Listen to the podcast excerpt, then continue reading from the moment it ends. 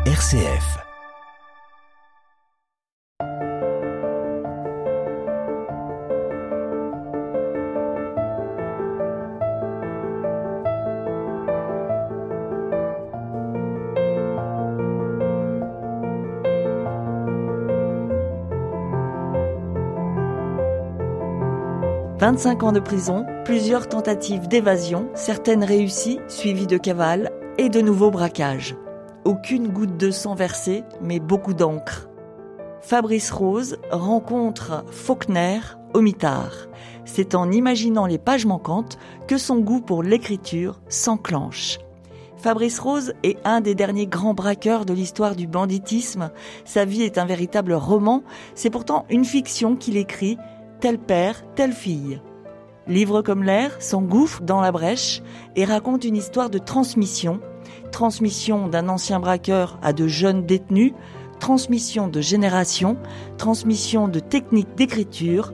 Livre comme l'air tisse des liens comme jamais, tout en narrant des courses effrénées. Sur les braquages, j'ai mis un coup de feu. Une fois, j'ai eu une prise d'otage, on a pris des, les flics voulaient nous serrer. Euh, ben, j'ai pris un policier en otage et on est sorti. Une fois qu'on a semé les poursuivants, on était rentré Porte d'Italie. Euh, j'ai garé la voiture dans un parking souterrain Porte d'Italie. Je lui ai dit de se mettre dans le coffre. Et je suis sorti. Il y avait encore des cabines euh, publiques à l'époque. J'ai appelé une cabine. Et j'ai dit, vous avez bonjour. Et je leur ai dit, vous avez un, collègue, dépêchez-vous, il est à tel endroit, en telle voiture, euh, dépêchez-vous. Et ils ont été le chercher un quart d'heure après. Et puis on, on lui a pas fait de mal. Et quand il est venu, j'étais arrêté cinq ans après. L'Antigon était certain que c'était notre équipe à nous. Je suis passé aux assises à Ivry. Et à l'époque, j'étais avec un de mes complices, on était deux arrêtés. On y est tout en bloc. Et puis à l'époque, euh, quand les avocats ont dit, il n'y aura pas deux acquittements. Il peut y en avoir un, il n'y en aura pas deux. Donc, comme j'étais accroché sur un fourgon blindé, j'ai euh, tout pris sur mon dos. Mon associé a été acquitté. Et je me souviens du témoignage des, deux policiers. En fait, quand ils sont venus à la barre, ils ont dit c'est pas eux ils ont, ils ont même pas filé une baffe, mais rien. Ils ont fait, ils nous ont pas fait de mal. C'est notre hiérarchie. Et tous les deux avaient quitté la police. Les hiérarchies les a descendus parce qu'ils étaient rentrés dans la banque. Ce qu'il fallait pas faire. Et c'était en 84 ou 85, si ma mémoire me, trouve. Et les mecs avaient aucune rancune vis-à-vis de nous.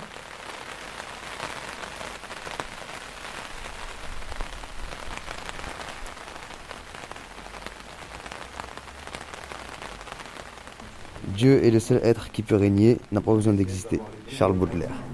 J'aime cette phrase. Dieu est le seul être qui, pour régner, n'a pas besoin d'exister. Un poème. Euh, Liberté, j'écris ton nom. Bon bah bonjour à c'est bon? Bonjour à tout le monde. Donc moi je suis Milan euh, une bénévole qui intervient pour l'association Lire pour en sortir. Je sais pas si vous connaissez.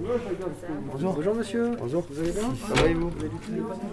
Ben, moi je travaille là. C'est que vous essayez de faire vite fait au début quoi ouais. bah je suis passé parce qu'on m'a dit de venir et vous avez lu le bouquin et tout? J'ai commencé à le lire, mais je l'ai ah, pas fini. Ouais, ouais. Bah, vous restez tant que vous pouvez et puis vous repartez. Ouais, je reste une petite demi-heure, ouais, 15-20 minutes. Bien sûr. Plongé dans les ténèbres avec ce père prêt à tout pour sauver sa fille. Parce que vous avez passé beaucoup de temps en prison ouais, ouais. et que vous revenez ici mettre les pieds. C'est quoi votre ressenti et, et, pourquoi vous le faites en fait? Bah pour, vous passe, pour, pour, essayer de vous passer un message, celui que, que les bouquins peuvent vous amener, la, li la liberté qu'ils peuvent vous amener, et si ça vous donne envie d'écrire, je pense que ça va vachement vous aider moi ça m'a aidé, ça m'a ouais, vraiment aidé. Et euh, quand j'ai commencé à écrire au placard, je pensais même pas être édité. Hein. J'écrivais pour m'évader, pour, pour ne plus voir les murs, pour ne plus euh, pour sortir de l'ambiance carcérale. Et en fait, ça m'a donné tellement de liberté que j'ai vraiment pris goût à ça. Alors j'en vis pas, hein, puisque je travaille à côté. Euh, il faudrait vendre 100 000 exemplaires pour en vivre. C'est pas le cas, mais c'est quand même un plaisir. Ça rapporte un peu de fric, mais c'est c'est pas pour ça que j'écris là maintenant. C'est pas pour ça. Mais c'est vraiment aussi ce qui m'a vraiment permis de c'est une évasion intellectuelle, vraiment une évasion intellectuelle. Et ce message que j'ai envie de vous passer, bah ouais, dans les bouquins, vous pouvez trouver beaucoup de liberté. Et en écrivant, quoi que vous écriviez, en écrivant, vous allez vous libérer de beaucoup de choses. Ça a été mon cas, moi je me suis libéré de beaucoup de choses en écrivant. Et en passant par le roman, on peut passer des messages, plutôt que dans un récit, on doit, on doit, dans un récit, il faut raconter, il faut essayer de pas mentir. Donc, euh, euh, si on commence à raconter notre vie, on n'a pas fini. Hein, on n'a pas fini. Donc dans un roman, on peut passer plein de choses. Et un roman, c'est toute la liberté de tout. On peut tout se permettre dans un roman. On peut tout se permettre. Ça vous tente? D'écrire? Je sais pas pour l'instant. J'ai pas tête à ça pour l'instant, mais euh, je sais pas. Franchement, je sais pas du tout. Je pourrais pas vous répondre maintenant comme ça. Là, c'est- on on a passé 8 grilles, là, il en reste 3 avant d'arriver dans la, dans la bibliothèque. Et avant d'arriver dans le livre euh, de Fabrice Rose. Et euh, pour, pour, pour mémoire, quand j'étais à la centrale de Moulins, euh, Alexandra venait voir au parloir, euh, il y avait euh, 18 grilles à franchir. Donc ça m'en demande un peu.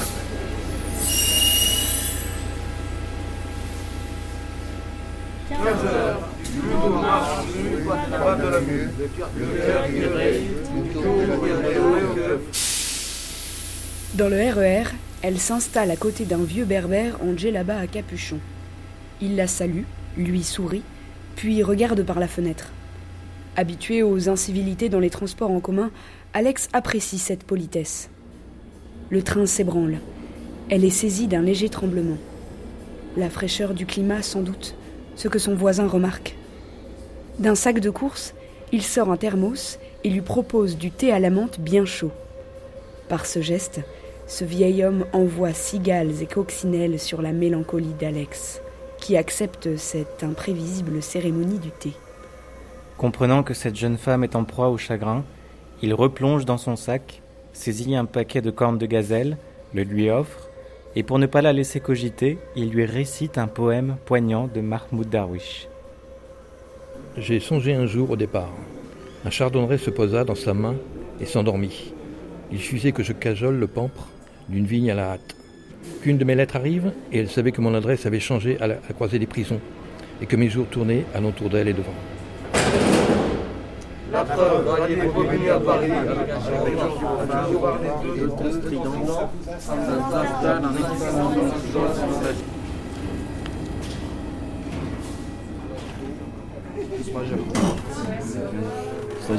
seul mineur dans mon affaire. La plupart de toutes les personnes, ils, ils étaient majeurs, qui fait que moi, ils m'ont coupé la peine en deux, en gros. Sinon, ils ont tous pris entre 10, 12, 13. Et, mais et bah, il faut, il faut plus braquer maintenant, c'est fini. De toute façon, il n'y a plus. faut- Après, c'est- c'est- on, a, on a ramassé notre pain, comme on dit. Qui fait que je ne vois pas où il est l'intérêt de recommencer les mêmes erreurs. Lorsque j'ai pu faire mon argent, j'ai pu finir en prison, j'ai pu payer ma dette. Qui fait qu'une fois sorti, on essaye de prendre de l'avant. Et on essaye d'avancer. Ça vous parle? Ouais, ça me parle. Ouais, ça me rappelle quand j'avais 17 ans. Il me rappelle un peu mon, mon départ aussi et, euh, et ma, ma révolte. Et euh, ouais, bien sûr. Avec le recul, avec le recul, euh, il faut essayer de trouver sa place dans la liberté. Il y a, il y a moyen de la trouver. Il y a moyen de la trouver. dur. Ouais, mais il y a moyen de trouver. C'est dur parce que moi j'ai peur de quoi moi Ça fait maintenant 8 mois, 9 mois que je pense à ma sortie. Parce que qui fait qu'une fois que je suis rentré en détention, je pensais à sortir à tout prix. Mais quand j'ai pu faire plusieurs DML, ils m'ont refusé. Quand j'ai pu passer en jugement, ils ont mis ma peine. Et je l'ai oublié moi ma, ma sortie.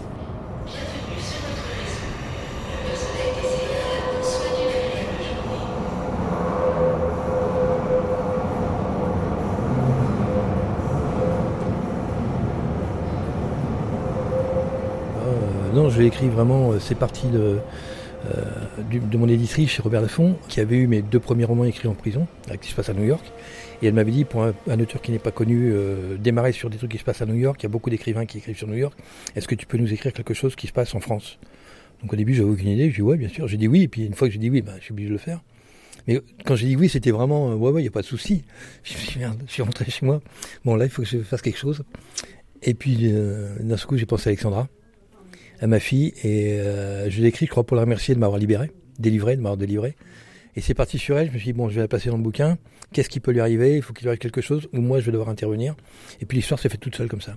Elle s'est faite toute seule. Elle n'était pas biographique? Ah non, pas bio. Non, parce que les- je, je- je- non, j'ai jamais fait euh, manger de, de- de- un mec par des cochons. C'est pas possible. J'ai pas de sang sur les mains. Encore tout excité par son coup d'éclat, il s'est garé et a perquisitionné l'Audi A7, banalisé. C'est plus, C'est fort, plus que, fort que lui. Fabrice Rose est né en 1953. Braqueur, il a renoncé à la vie qu'il s'était choisie parce, que, sa fille le lui demandait. Le romancier qu'il est devenu s'est nourri de cette promesse. Tel père, telle fille, paru aux éditions Robert Laffont dans la collection La, Bête Noire en 2020. Sans être autobiographique, cette histoire est un peu la sienne. Et euh, moi, j'ai fait 25 ans de détention plusieurs fois. Euh, je n'ai jamais agressé un surveillant ni insulté un surveillant. On avait ce qu'on voulait, on savait s'imposer. Je connais pas un surveillant qui est agressif avec moi. J'ai été DPS, détenu, détenu particulièrement signalé. ou à, ou à surveiller particulièrement. Parce que, parce que je pensais qu'à me barrer, je pensais qu'à ma... une évasion d'un palais de justice, euh, deux tentatives d'évasion des murs, euh, les années qui s'accumulent. Et j'ai fini euh, bah, à la centrale 10 heures. Je suis arrivé à la centrale 10 heures en 98, l'isolement. J'ai fait pas mal d'isolement, pas mal de mitard. L'auteur, braqueur repenti, donne à ce polar qui rappelle parfois les films de Roberto Rodriguez une patine d'authenticité bienvenue. Page des libraires. Et comment vous êtes évadé, vous? Une tentative de Bordeaux où j'ai eu trois vertèbres cassées et les deux chevilles. Je suis resté un an, euh, deux ans à l'hôpital de Fresnes. Un an couché euh, avec un corset et tout sans pouvoir bouger. Je m'étais pété une cervicale, une dorsale et une lombaire. Et puis rééducation pendant un an. Et après, bon, je me suis retrouvé dans le grand quartier à Fresnes. Ça, c'était après mon passage à la santé. Et puis une tentative d'Angoulême. Bah, au moment de partir, en passant par l'étoile, les surveillants nous ont vus. Ils ont fait leur job. On était à l'Omitard, on était deux, on était à l'Omitard. euh, j'ai créé une bibliothèque à la centrale de Moulins. Et puis, euh, une juge d'application des peines euh, qui s'est penchée sur mon dossier a décidé que j'avais fait assez de prison. Et elle m'a libéré en conditionnel en décembre 2005. J'étais embauché dans un hôpital pour être bibliothécaire. Et puis, depuis, je suis responsable du programme Culture et Santé dans quatre hôpitaux. Et puis, je gère une équipe d'animateurs, d'une dizaine d'animateurs euh, dans les EHPAD. Et je suis parfaitement réinséré, j'ai récupéré mes droits civiques, je vote. Je ne me suis pas abstenu. Je vote et puis je, suis heureux d'être libre. Et je suis heureux de voir que ma fille est heureuse maintenant, qu'elle ne s'inquiète plus, qu'elle ne s'attend pas à ce que je me fasse flinguer ou arrêter. Et puis, euh, puis j'ai un petit-fils, donc euh, ouais, la vie a changé. La vie a changé. Livre comme l'air, l'émission littéraire en prison. Les vides poches, la boîte à gants, il n'a rien, trouvé d'intéressant. Pas même une paire de menottes. Il aurait bien embarqué le scanner, le, gyro- le gyrophare et la plaque de police du pare-soleil, mais à quelques mètres de là, une gardienne d'immeuble observait en balayant son trottoir.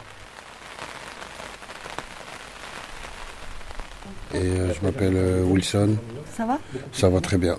Très très bien. On est où là On est à la bibliothèque. Bibliothèque euh, de la maison d'arrêt de la santé. Et avant, vous alliez souvent dans des bibliothèques Franchement, mm, pas du tout. Je suis pas quelqu'un qui dit. Je- J'ai lu là, là, cette peine-là. J'ai lu un, deux, trois livres en tout. Sinon, j'ai déjà lu des livres, mais c'est espacé. euh, Peut-être dans en 5-6 ans, j'ai lu qu'un livre. C'est la première fois que je lis euh, autant. Quoi. Bah, c'est enrichissant, c'est bien.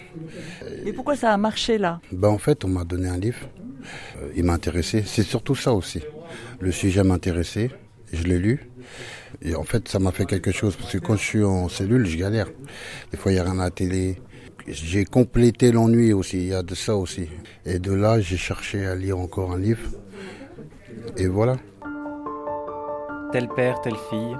De Fabrice Rose. Il vous a provoqué des émotions ou il vous a ennuyé? À moi, vous pouvez tout dire après.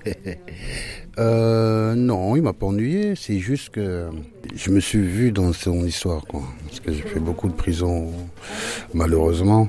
Euh, voilà, quoi. L'appât du gain. Avec à cause de ça, on fait du mal aux proches, quoi.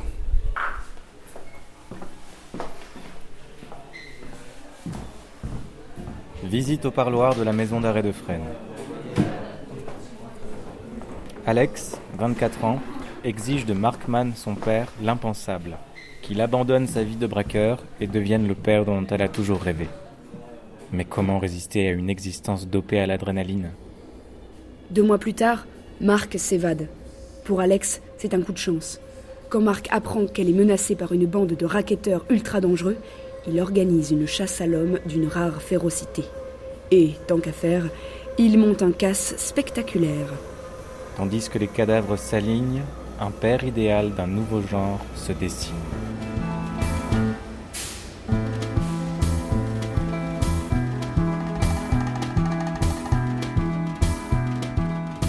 Donc je me suis mis un peu dans le livre. En fait, pour moi, c'est une histoire, euh, elle est bien, mais c'est une histoire euh, qu'on retrouve souvent.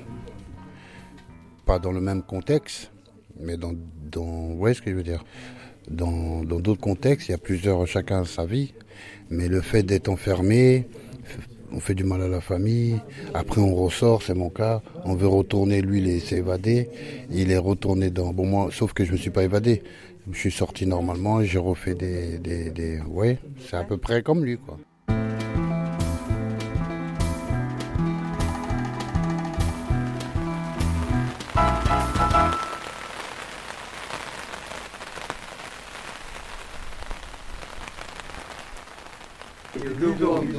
Que quand la chance est là, est capable de six hivers et six étés. Pour replacer un tout petit peu le contexte enfin, de ce qu'on m'a dit, après vous pouvez me, me couper si je me trompe, c'est qu'en fait, il y a les avec les éditions Robert Laffont, euh, l'association Lire pour en sortir va lancer un atelier d'écriture avec les femmes à Roanne. Et dans ce cadre-là, il s'était dit que c'était intéressant d'avoir euh, une, rencontre auteur euh, à la santé, donc avec vous, puisque vous avez été édité par les éditions Robert Laffont. Et le choix de votre livre est aussi lié au fait que ça parle de la relation père-fille, sachant que c'est un sujet sur lequel en fait l'association va aller euh, en permettant en fait des rencontres, enfin de, de, de, lire avec son enfant au parloir et notamment euh, voilà, au, de préparer ces rencontres au moment du programme de lecture. Donc, est-ce que donc votre livre s'appelle Tel père, telle fille? La question que donc écrit par Fabrice Rose, la question que j'étais en train de me poser d'ailleurs, c'est la date. J'avais pas forcément fait attention de la date en fait à laquelle euh, il a été. Vous l'avez écrit éventuellement? Je l'ai écrit, on est en 2021, 2017. J'ai commencé en 2017, j'ai fini début 2018. Et il est sorti en janvier 2019 chez Robert Laffont. C'est une trilogie, ce serait une trilogie C'est une trilogie. Le deuxième est écrit, il est en fabrication chez Robert Laffont. Et j'ai commencé le troisième, là, le dernier.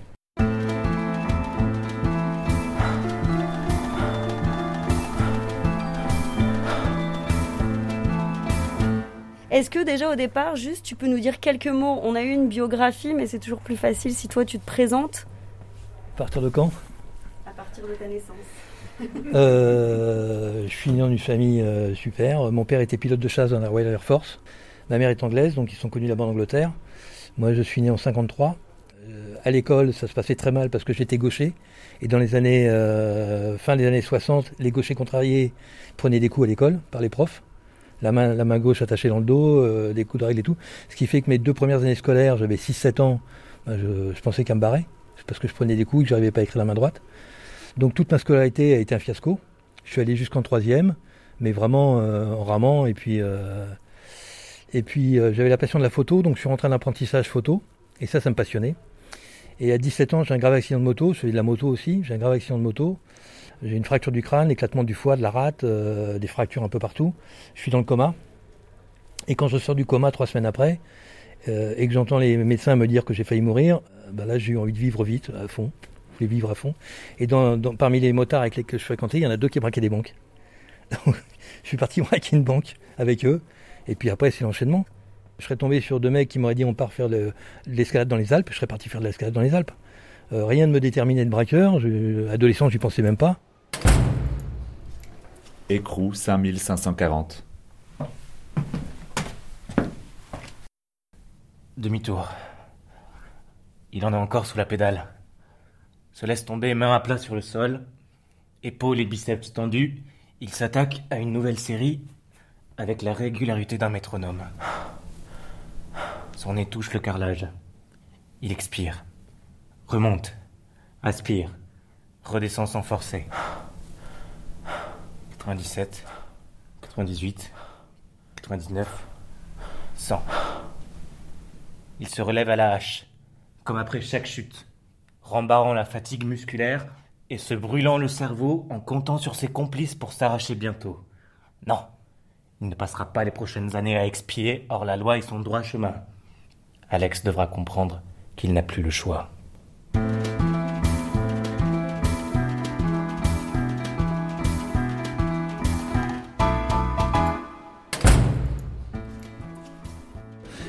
En plus du côté familial, j'avais aucune. J'étais pas prédestiné à être hors-la-loi. Dans ma famille, tout le monde est rangé. Mon père était un héros de la Seconde Guerre mondiale. Euh, puis c'est un père qui était aimant, qui nous a tout donné. On n'a jamais manqué de rien. Euh, moi, j'ai eu une enfance, euh, hormis l'école que je, dont je voulais pas entendre parler, j'ai une enfance super dorée, une enfance dorée. Et puis, par contre, une fois que j'ai commencé, ben, j'avais décidé qu'hors la loi était mon droit chemin.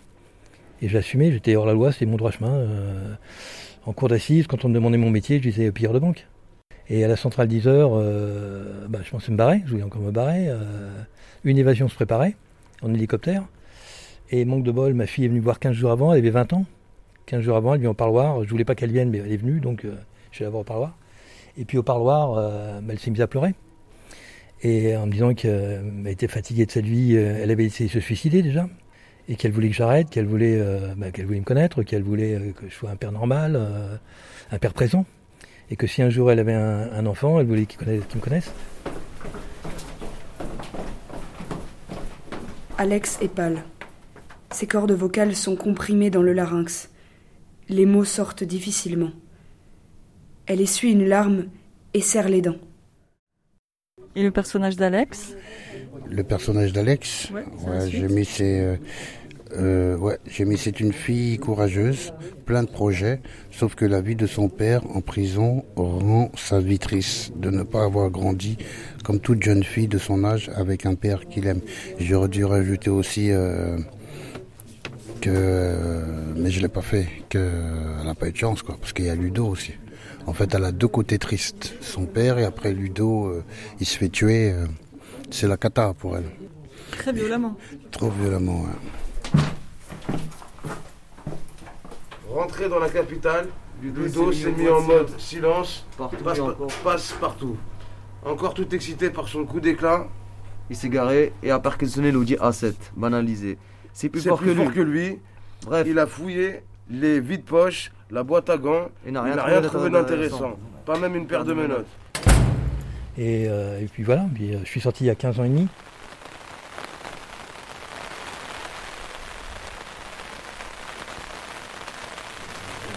Parloir. Tu es venu chercher quoi? Un renoncement? Une promesse intenable? Tu ne sais rien de moi. Rien de ma peine. Rien des tourments que tu nous as imposés, à maman et à moi. Tu ne vois rien. Et ce n'est pas parce que je ne t'en parle pas, mais parce que tu ne veux pas voir. Alex a tout juste. Markman encaisse sa vérité tout en sachant qu'il ne se réinventera pas. Tu sais où je suis là? J'aurais du mal à ne pas le savoir. Depuis ma naissance, la prison, c'est ta résidence principale et le parloir ma cour de récréation. D'accord, mais si je renonce, le père que tu attends, tu vas devoir encore l'attendre 10, 12, 15 ans, ou peut-être plus. J'en ai pas fini avec les procès. Si je me résigne, ce sera le prix à payer.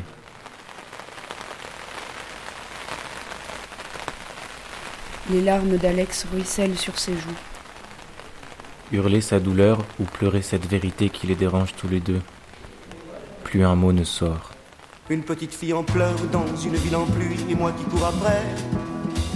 Et moi qui cours après au milieu de la nuit. Mais qu'est-ce que je lui ai fait? Une petite idiote qui me joue la grande scène de la femme délaissée. Et qui veut me faire croire qu'elle va se noyer. C'est de quel côté la scène? Donc je lui ai filé ma parole, que j'ai arrêté ce jour-là, j'ai fini ma parole. Pour moi, la parole vaut l'homme, on n'est pas obligé de la donner. Euh, le jour où on la donne, on la tient. Autrement, on ne la donne pas, parce que personne ne nous demande de la donner. Hein. Donc j'ai décidé d'arrêter, j'ai tourné la page, euh, mes potes sont partis en hélicoptère. C'était le jour le plus dur, de, je crois, le plus dur de ma, vie. J'étais dans ma cellule, j'ai vu l'hélicoptère partir. Et là, j'étais... Euh, j'avais donné ma parole, c'est tout.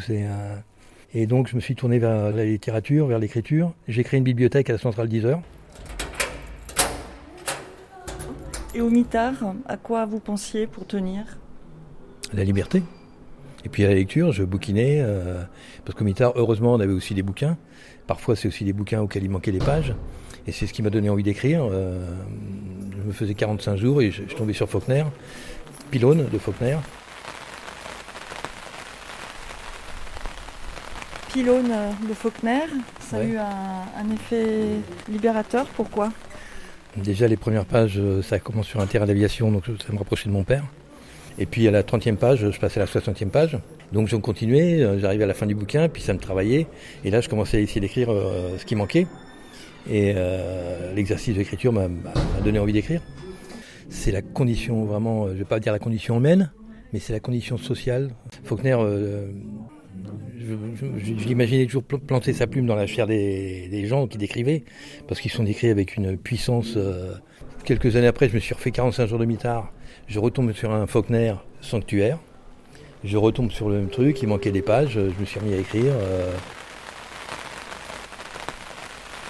Police Ouvrez Thibaut.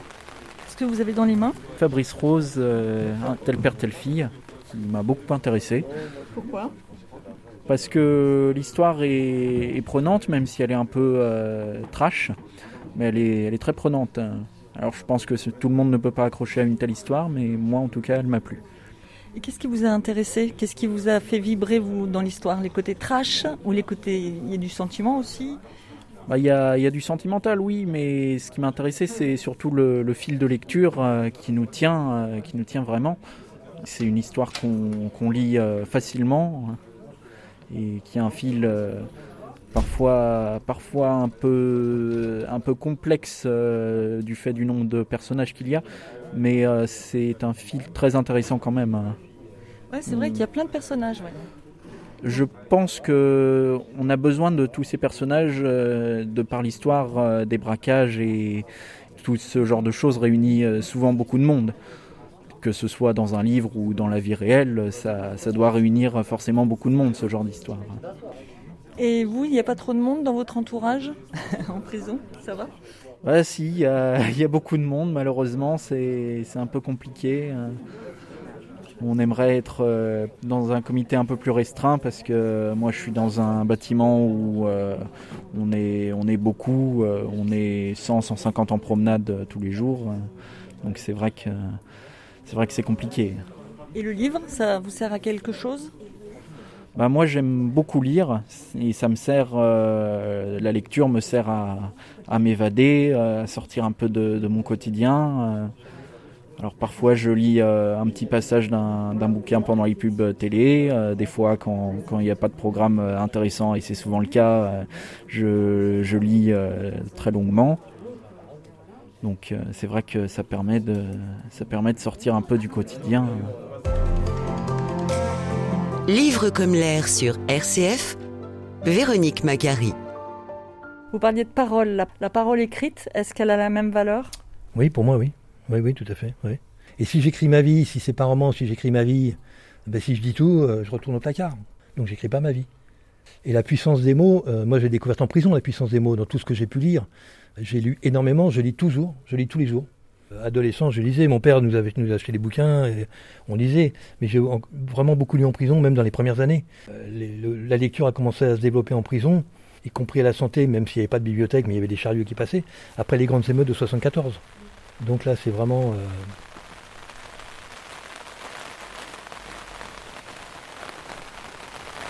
Des émeutes se développent dans les centrales de Clairvaux et de Poissy et se propagent à une quarantaine de prisons. Valéry Giscard d'Estaing, le président de la République de l'époque, serre la main d'un détenu à la prison de Saint-Paul, à Lyon. Le président ajoute La prison ne doit être que la privation de liberté. Pendant ce temps, en 1974, les librairies accueillent Les Armoires vides de Annie Ernaux, L'Abîme de Patrick Grinville, Le silence des armes de Bernard Clavel, Fantomette et la grosse bête de Georges Cholet, Les Dames à la licorne de René Barjavel, Romain Gary, La vie devant soi, Prisonnier du paradis, Arto Pasalina, Un piano dans l'herbe, Françoise Sagan.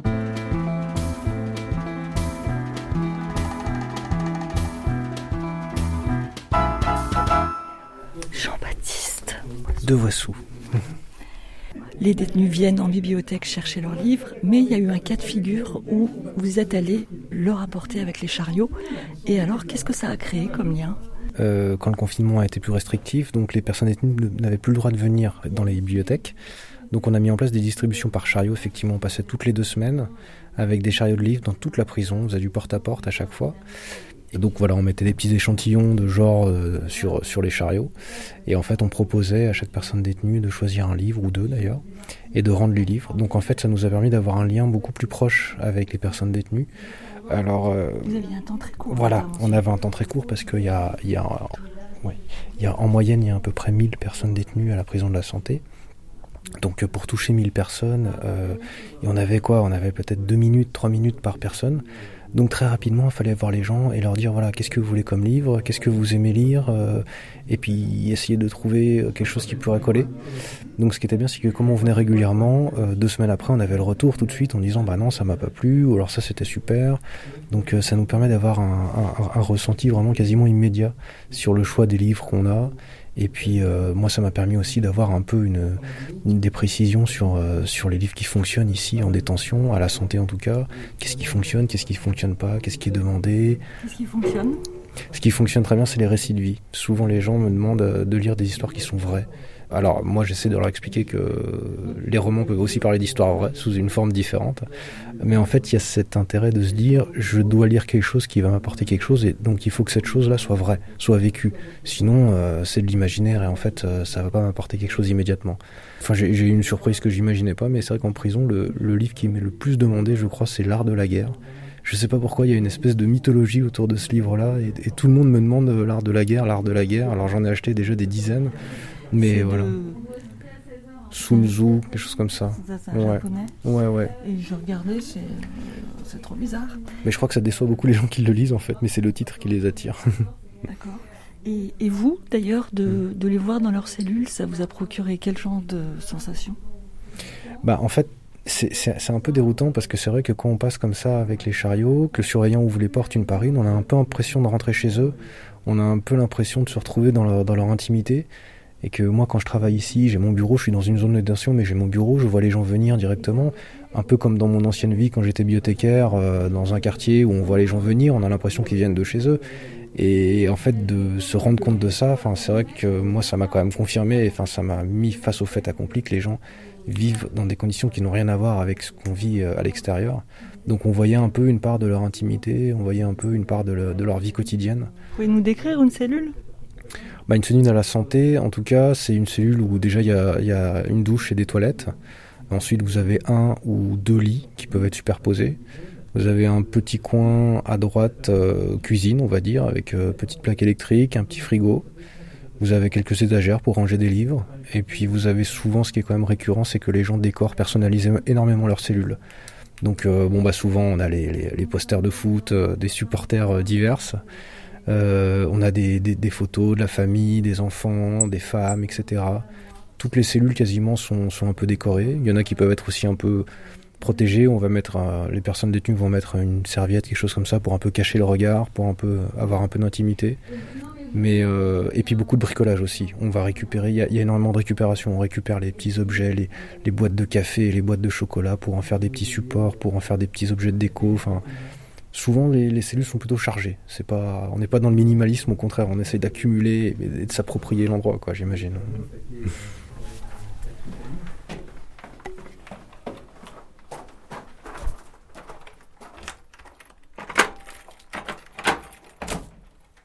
L'appartement est petit, de style haussmanien, avec moulure au mur et au plafond. Un salon, une chambre avec dressing, une cuisine, une salle de bain et très peu de meubles. La fouille n'en sera que plus rapide. La pénombre servant mieux leur dessin, Moussa et Youssef n'allument pas. L'un et l'autre se déplacent furtivement sur le vieux parquet. Youssef commence par la chambre. Moussa par le salon. Il retourne chaque endroit susceptible de dissimuler l'argent de la zakat. Les tiroirs sont vidés.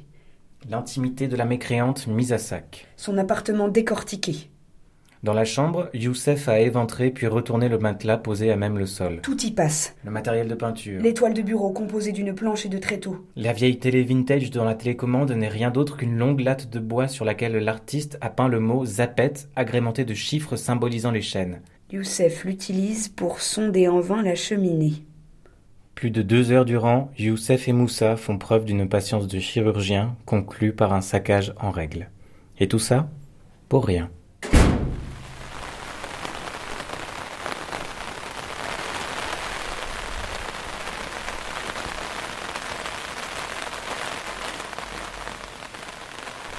Fait, j'ai pas de regrets dans le sens où ça sert à rien d'avoir des regrets, on revient pas en arrière. On n'a pas une gomme, on n'efface pas tout, voilà, ça sert à rien. Cela dit, euh, ouais, j'ai gâché, gâché une partie de ma vie, ouais. J'ai gâché 25 ans de ma vie. Le, placard, on gâche sa vie au placard. Euh. Votre père vous a pas, parce que généralement les, les papas comme vous, qui sont déjà euh, insérés bien, ils encadrent leurs enfants direct dans un métier où ils lui disent qu'est-ce que tu veux faire plus tard? Et ça va, ça glisse tout seul quoi. Mon père, euh, c'est la, première visite que j'ai eue en prison, au parloir, c'est mon père. Mon père, quand j'étais arrêté à 18 ans, euh, j'étais à la maison d'arrêt d'Amiens et on avait encore les parloirs hygiaphones à l'époque. Et mon père a voulu venir tout seul. Il voulait pas que ma mère vienne, il voulait venir tout seul. Et là, il m'a dit voilà, je sais pas ce que tu feras de ta vie, tu as 18 ans, tu es majeur, tu pas ce que tu feras de ta vie. Je t'ai donné toutes les chances, tu seras toujours mon fils. Je te demande que deux choses. Tu respectes la parole que tu donnes, et ces mots sont encore là. Personne ne te demande ta parole, si tu la donnes, tu la respectes. Et ne fais jamais couler une goutte de sang pour de l'argent, parce que si tu fais couler une goutte de sang pour de l'argent, tu seras plus mon fils. Maintenant, tu choisis ta vie, tu fais ce que tu veux de ta vie. Je serai toujours ton père et je serai toujours là si tu as besoin de moi. RCF, livre comme l'air. Une fille, oui. Et alors, là, il y a une histoire de transmission ou pas? Vous, comment vous la vivez, cette euh, transmission? Oui, j'ai une relation, mais... Euh, non, bien, mais elle est petite. Hein. Elle est petite.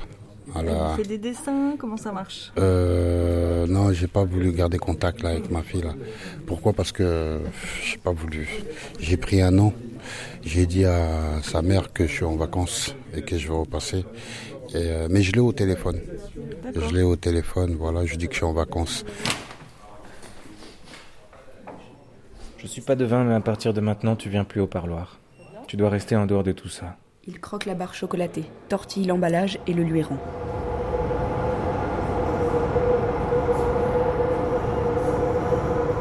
La lecture entre parents détenus et enfants visiteurs, c'est justement le projet développé par l'association Lire pour en sortir pour cette année. Livre comme l'air s'en fait l'écho.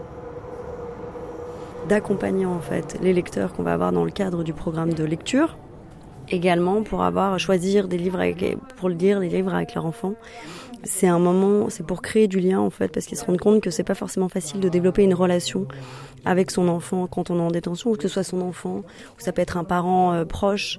Donc l'idée c'est de les accompagner là-dedans en fait, parce que souvent dans les livres pour enfants, en plus il n'y a pas beaucoup de mots, il y a beaucoup d'images, donc euh, il faut incarner le livre en fait, ce qui est pas facile, apprendre à raconter une histoire.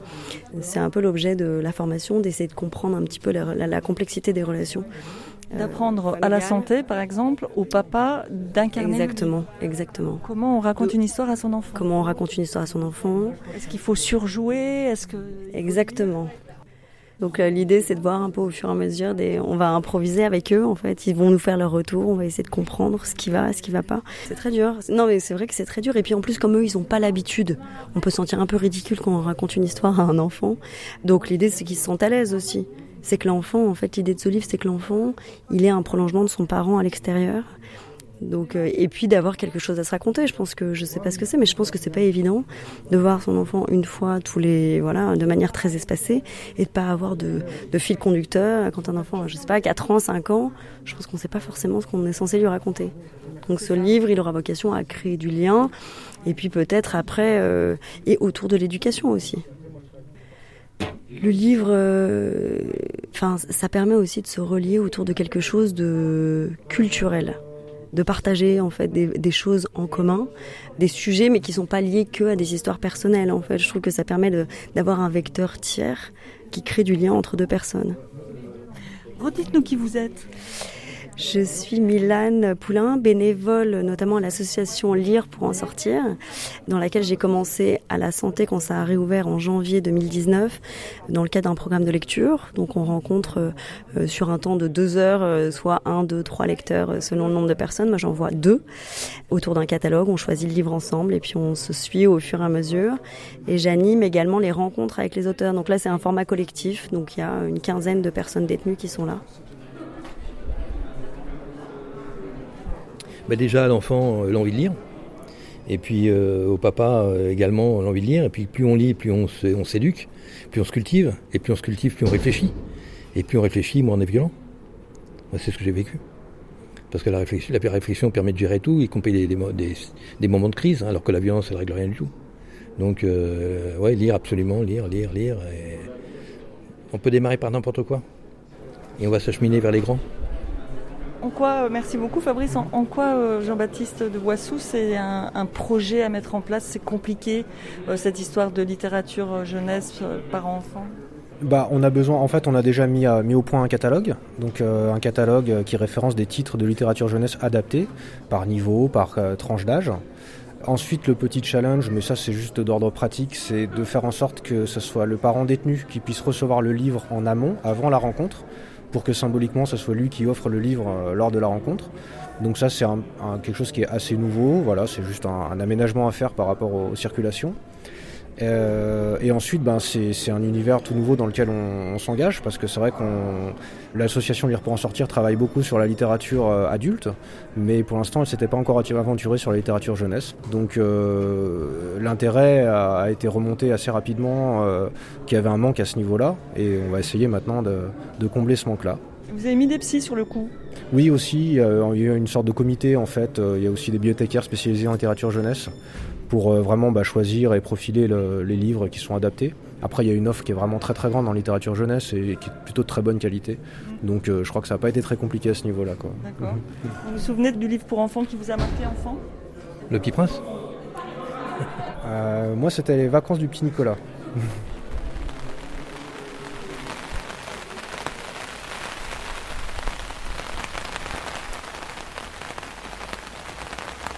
Bah, c'est intéressant les fiches de lecture. Merci. Alors par exemple, tel père, telle fille, quel est le sujet principal du livre? Ben, J'ai mis c'est l'histoire d'un braqueur, Markman, qui veut faire de l'argent, coûte que coûte, avec sa fille Alex, qui est délaissée, qui est à la recherche de ce père qui est toujours absent. J'ai mis. Normalement, techniquement, le PCCBA n'aurait pas dû vous laisser monter jusqu'à ici. Mais bon. Tel père, telle fille. De Fabrice Rose. Par exemple, qu'est-ce que vous avez entre les mains? Vous n'avez pas le livre? Non, du tout. Parce que je passais au prétoire, donc j'ai pas eu le temps d'y apporter mon livre ou autre. Je ne savais pas si j'allais rester au QD ou si j'allais redescendre. Alors il faut nous expliquer, le prétoire c'est quoi le QD Le prétoire c'est que quand on commet des incidents en centre de la détention, bah, on est convoqué auprès d'un, auprès d'un juge et d'un assemblée de, de, personnel qui travaille en centre de la détention et qui nous juge sur les faits et qui nous condamne. Et le QD, c'est le quartier disciplinaire. Donc c'est comme, euh, c'est comme dehors, quand on commet des conneries, on se fait juger. Soit on va en prison, soit on finit par avoir du sauci ou autre.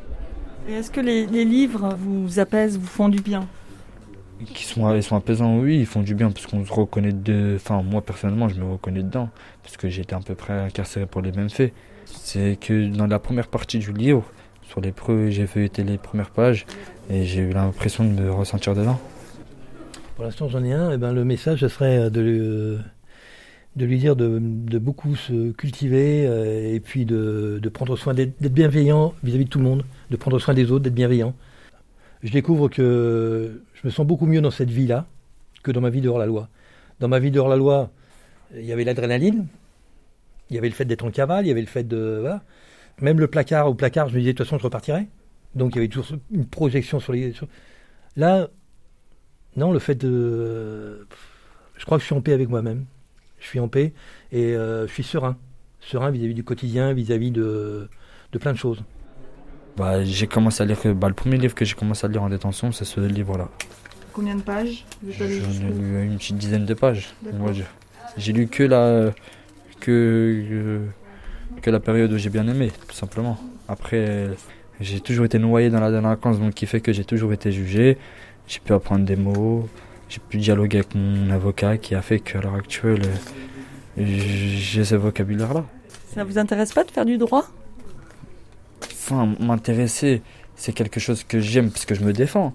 Après le droit, moi, la plupart de tous les juges qui ont pu me juger m'ont toujours dit qu'en soi, tu n'as pas besoin d'avocat parce que tu ton propre avocat, parce que je sais très bien me défendre et je sais très bien plaider le sujet. Après, après une fois dehors, c'est pas quelque chose que je vais faire parce que c'est pas quelque chose qui me donne envie de faire et j'ai d'autres choses à faire, j'ai d'autres chats à fouetter, mis à part faire du droit. D'accord. Tout simplement. Et quelle est la chose la plus importante pour vous alors que vous allez faire Une fois sorti dehors, rattraper le temps perdu, essayer de reconstruire euh, un lien avec ma mère qui fait que ma mère, je l'ai pas connue tant que ça. Puisque de mes 3 ans jusqu'à mes 15 ans, j'étais placé en foyer. De mes 15 ans à mes 16 ans, je suis resté dehors et mes 16 ans, je suis entré en détention. Donc ma mère, je la découvre de jour en jour, de parloir en parloir. Mhm. Et une fois dehors, bah, je voudrais juste apprendre de, de, mieux en mieux à la connaître et de bâtir mon empire, de, faire, de travailler dans le bien et d'essayer d'avoir une famille. Ouais, je m'appelle Hassan. Hassan Oui.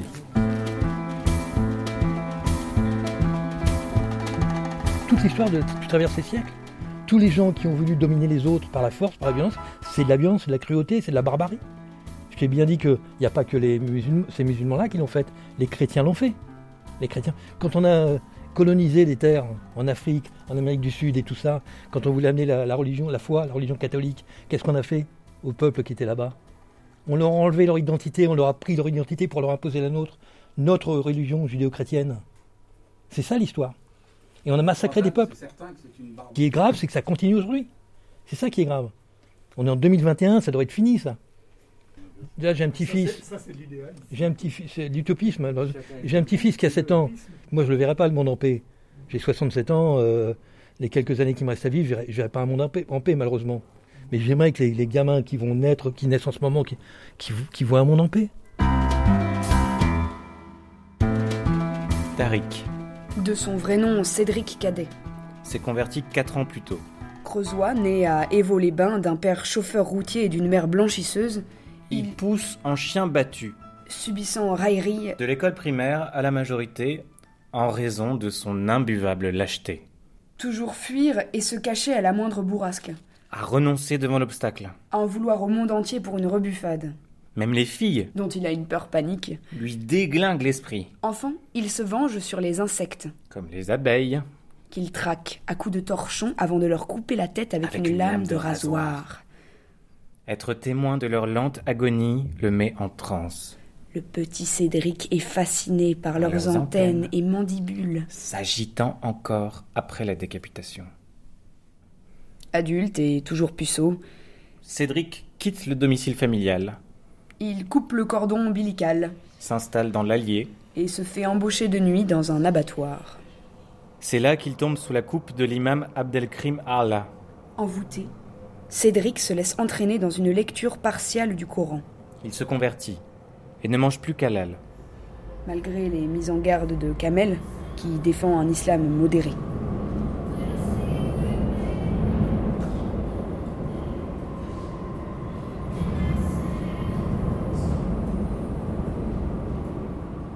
Il n'y a pas de gens bien ou de gens pas bien.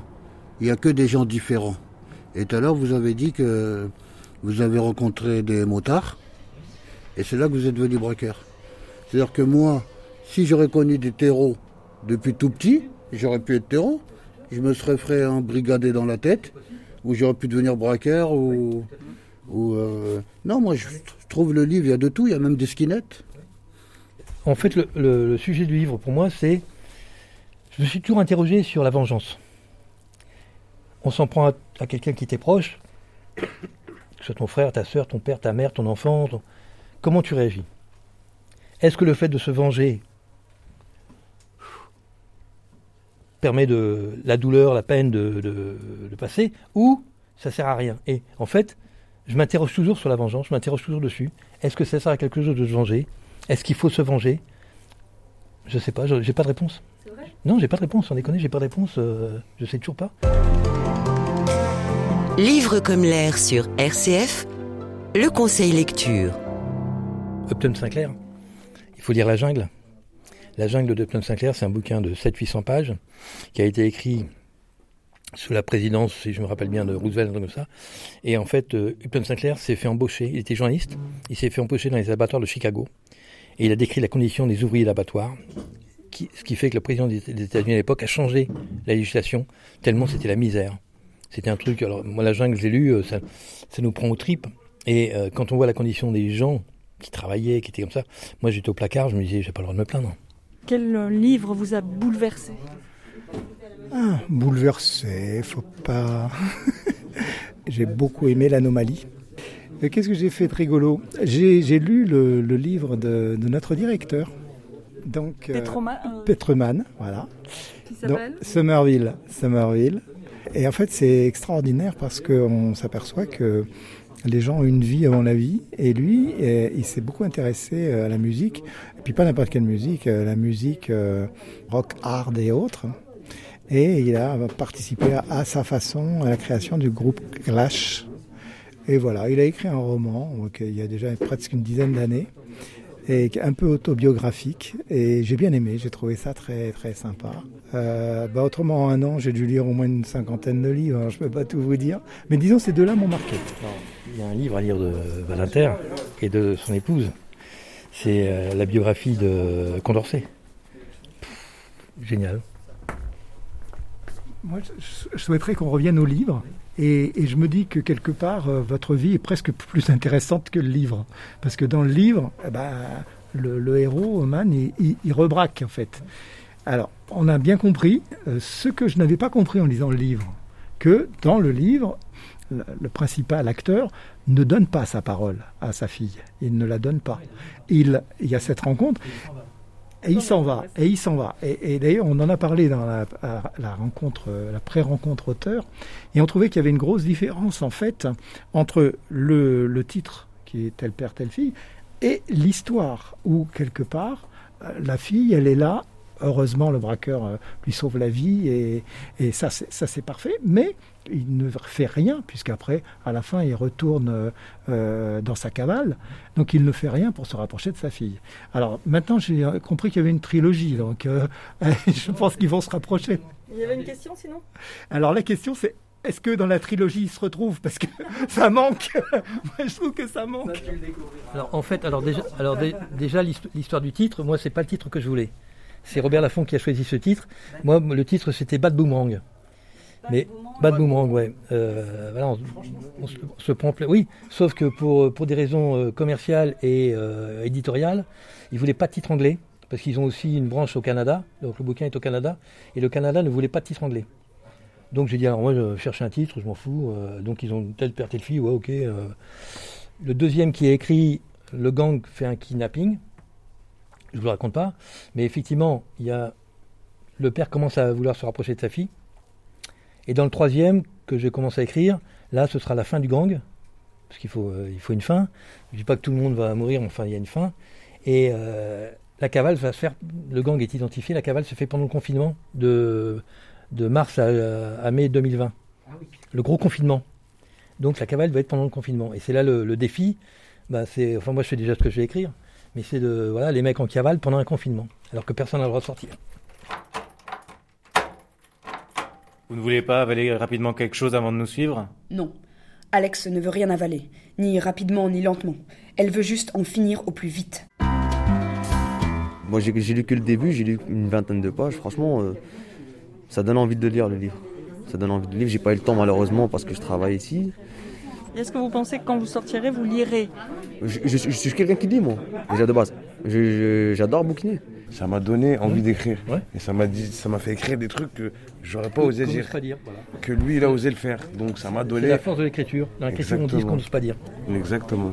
Et votre critique personnelle sur le livre Alors, je réserve ma critique personnelle pour l'auteur. Voilà. C'est pas vous qui deviez partir au travail très vite? Si, mais euh, voilà, la directrice m'a dit c'est bon, on pouvait rester. Et ça vous a intéressé Ouais, moi je trouve ça très intéressant, vraiment. Il m'a semblé, hein Bah oui. Alors, elle, elle l'a lu. Alors, elle, ça lui a plu, elle est rentrée dans un fond, ça lui a plu. Là, elle attend, elle attend le deuxième, et alors elle m'a dit la même chose que vous. Elle m'a dit Bon, j'espère que dans le troisième, je, pourrais un peu m'éclater. mais ouais, mais non, mais elle a beaucoup aimé, et, en fait, elle a été aussi touchée parce que j'ai dédié à mon père. Mais en même temps, elle est, elle est dedans, donc c'était aussi pour la, remercier, elle, de m'avoir permis d'être libérée. Parce que si elle n'avait pas été là, je crois que j'aurais déconné. Je ne sais pas où je serais aujourd'hui, je serais peut-être mort, je serais peut-être encore au placard. Euh. Franchement, en tout cas, ce fut un très grand plaisir et j'ai adoré franchement. Pourtant, je suis pas je suis pas dans la lecture, mais franchement, je suis plus promenade que, que activité. C'était juste pour gratter des RPS, mais là, franchement, je reviendrai avec plaisir, même sans un RPS. Donc, euh, ça en fait des réductions de, peine que de venir vous voir. Ouais, c'est ça, mais franchement, je, reviendrai même sans la réduction de peine supplémentaire, parce que ce fut un plaisir, et j'aime les hommes de parole, et d'après ce que j'ai entendu, c'est un homme de parole, il a donné sa parole à sa fille, il l'a tenu, et franchement, force, force, courage, franchement. Magnifique, j'ai rien à dire. Merci à toi.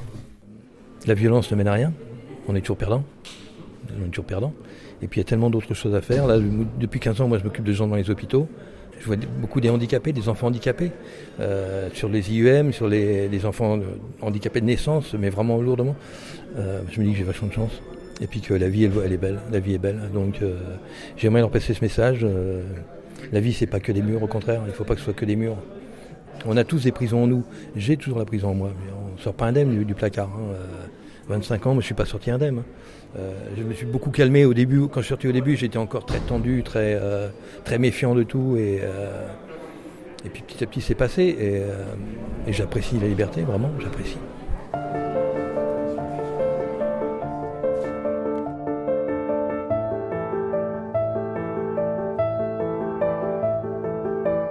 Tel père, telle fille. De Fabrice Rose. Paru aux éditions Pocket. Lu par Louise Héritier. François Rey. Comédien au Jacques Compagnonnage Théâtre.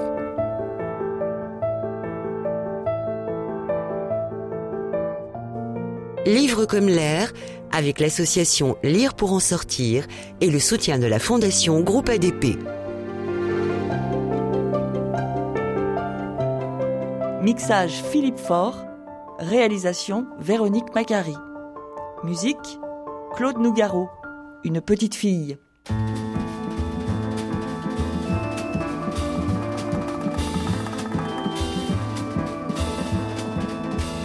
Une petite fille en pleurs dans une ville en pluie, et moi qui cours après, et moi qui cours après au milieu de la nuit.